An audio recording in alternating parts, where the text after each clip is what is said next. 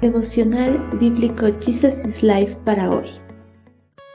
Saludos cordiales. Continuamos con el estudio del libro de Segunda de Crónicas, capítulo 26, El orgullo.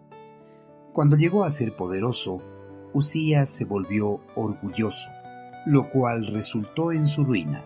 Pecó contra el Señor su Dios cuando entró al santuario del templo del Señor y personalmente quemó incienso sobre el altar del incienso Azarías, el sumo sacerdote, él junto con ochenta sacerdotes del Señor, enfrentaron al rey Usías y le dijeron, No es a usted, Usías, a quien corresponde quemar incienso al Señor. Eso es función exclusiva de los sacerdotes. Salga del santuario porque ha pecado. El Señor Dios no le honrará por esto.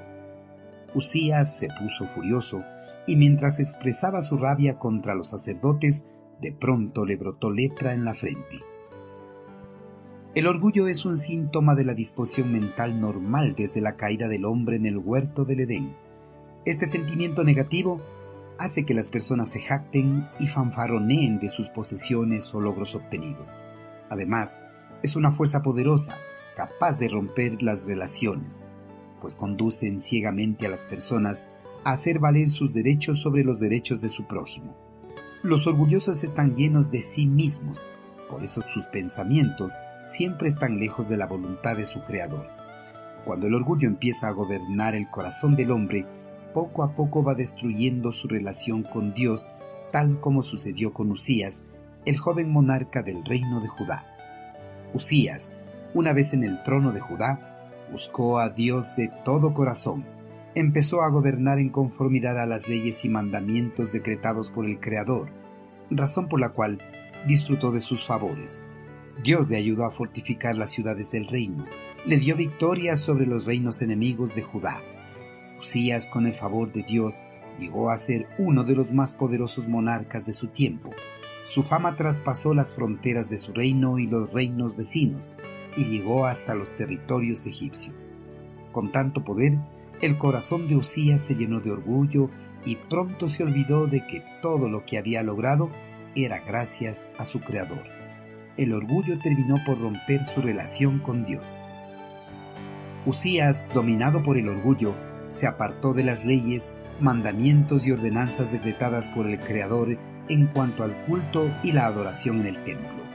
Usías quiso establecer las cosas a su manera, su propia adoración sin duda se vio a sí mismo como uno de los superpiadosos, por eso entró al santuario del templo del Señor y personalmente quemó incienso sobre el altar del incienso. A través de este acto, Usías quería dar a conocer a su pueblo que él sobrepasaba en poder y autoridad a los monarcas que le presidieron en el trono de Judá. Por orgullo, Usías usurpó el papel de sacerdote que le estaba prohibido bajo la ley levítica la ley señalaba que sólo los sacerdotes estaban autorizados para quemar incienso sobre el altar del incienso del templo. Sobre esta regulación levítica, ni el rey estaba por encima de la ley establecida por el Creador. Ante el sacrilegio del monarca, Azarías y otros ochenta sacerdotes, todos varones valientes, fueron tras el rey. Le reprendieron por sus acciones y le obligaron a salir del templo. Las reprensiones de los sacerdotes enfurecieron a Usías, pero antes de que pudiese hacer algo en contra de los sacerdotes, el eterno Creador le hirió con la lepra al monarca. Queridos hermanos, después de que Dios dio a Usías gran prosperidad y poder, el orgullo se apoderó de su ser y trató de exaltarse a sí mismo, usurpando el rol sacerdotal, el cual era exclusivo de los hijos de Aarón. Cuando la gente tiene poder, a menudo piensa que puede vivir por encima de la ley, pero hasta los gobernantes están sujetos a Dios como lo descubrió Usías. Hermano, si Dios le ha dado riquezas, influencia, popularidad y poder, sea agradecido y no se deje llevar por el orgullo.